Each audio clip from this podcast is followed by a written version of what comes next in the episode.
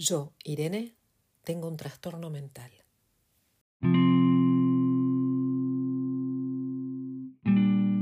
Quisiera contarles algo, principalmente porque me fastidia constatar los miles de temas tabú que tenemos como sociedad, aun cuando presumimos de vivir libres, de hablar de todo sin tapujos, utilizando a troche moche la expresión sincericidio cuando nos atrevemos a decir lo que pensamos, como excusándonos por lo abrupto de nuestra sinceridad. Pero la realidad es que nos animamos a opinar de todo, pero muy pocas veces a contarnos. Sí, a contarnos a nosotros mismos, a poner el alma al desnudo, a decir no estoy bien, a decir necesito ayuda. Como mucho nos desnudaremos con un estoy medio depre, pero no.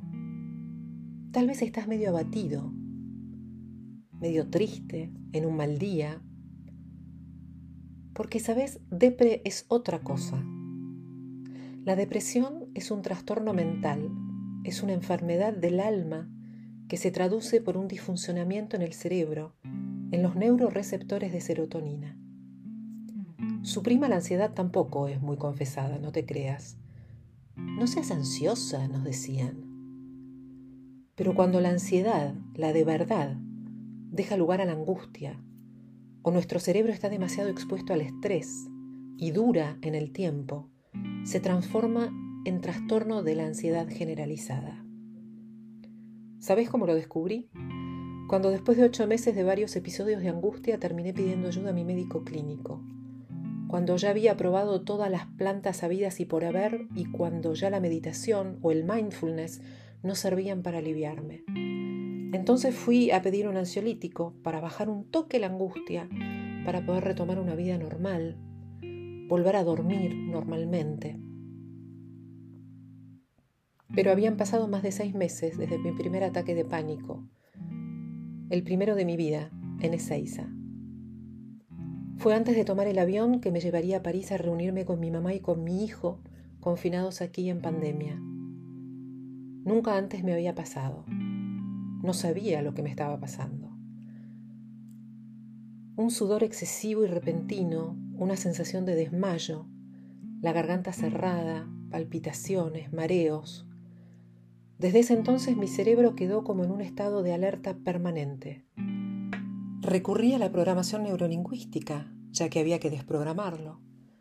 Pero no, era mucho más complejo y yo aún no lo sabía. El médico no solo me dio ansiolíticos, pero sobre todo me dio antidepresivos y terapia. Lo que no me dijo, y lo que yo no sabía, porque de esto no se habla, es que los antidepresivos tardan bastante en hacer efecto y que pueden duplicar los síntomas contra los cuales lucha. Así pasé más de un mes con varios ataques de ansiedad por día y varios ataques de pánico por semana. Tuve que dejar de manejar porque lo único que quería era dejar el auto tirado en el medio de la calle y huir, huir bien lejos. También porque me llevé puesta una columna que no vi, porque seguí en marcha atrás, sin siquiera darme cuenta. Mi cerebro estaba como desconectado. Hacer algo simple se volvió un mundo, una montaña imposible de escalar y ese ahogo constante omnipresente. Aprendí que nos pasa más a las mujeres que a los hombres. Pero si somos más mujeres que hombres en el mundo, y yo soy mujer, ¿por qué no lo sabía? Aprendí también que suele ocurrir en etapas cruciales como la adolescencia, el paso a joven adulto o la menopausia. Esa de la que tampoco se habla en esta sociedad, que necesita ser eternamente joven. Mi ciela, ninguna mujer puede pasar de los 45 a los 55 sin pasar por la menopausia. Aunque te llenes de botox, uses las mismas zapatillas que tu hija o tu sobrina, aunque te mates haciendo deporte para poder seguir usando bikini en el verano, los sofocos, el cansancio, el sueño, la pérdida de memoria, el dolor en las manos, los insomnios no saben de Mirandas. Yo, Irene, tengo un trastorno mental. Porque soy una mina fuerte, porque agoté durante años mis propios recursos y hoy mi cabeza dijo o parás o te dejo acá tirada. Estoy aprendiendo a tomar mi tiempo para contestar mensajes. No importa si no es al segundo de recibirlos. La urgencia de los mails es relativa, entonces aprendo a priorizar según mi criterio. Los plazos son los propios. Dejo el teléfono pasada las 21. Estoy aprendiendo a dejar los platos sucios sin que me dé un síncope, aprendiendo a salir a caminar solo porque necesito respirar, estar en paz, sin rumbo ni objetivo más que el de hacerme bien y ese sí que es un objetivo.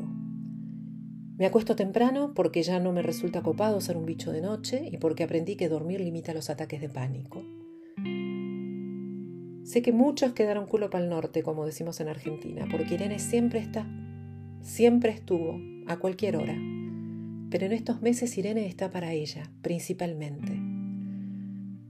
Tal vez por algo haya pasado todo esto. Retomé terapia cuando no pensaba quererlo ni necesitarlo. Estoy contenta de enfrentar demonios otra vez, desde otro lugar. Estoy contenta de no haber tenido prejuicios y de haber pedido ayuda. Y estoy contenta de contar lo que me pasa, porque no tengo dudas de que esta realidad que el mundo vive hace un año debe tener a muchos contra la pared. Podemos ser fuertes en nuestra vulnerabilidad cuando la asumimos. Es más, confieso querer a mi vulnerabilidad porque es mi mejor maestra. No puedo pretender elegir qué emociones sentir. Privarme de lo que me da miedo o angustia también es privarme de lo que me hace feliz y me da serenidad. Entonces deberé transitar lo que toque de la mejor manera, rodeada de gente idónea que pueda ayudarme a entender y a sanar. Deberé aprender a ser mi prioridad, a ser paciente porque sé que será largo, pero no imposible.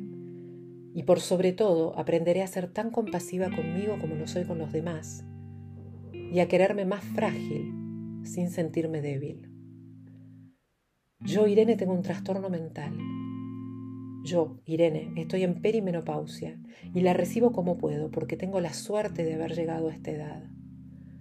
Soy bellamente joven en el alma, he enfrentado varias batallas y por eso sé que a veces hay que parar para reponer energía, paz, amor, serenidad, vitalidad, perseverancia y mucha paciencia.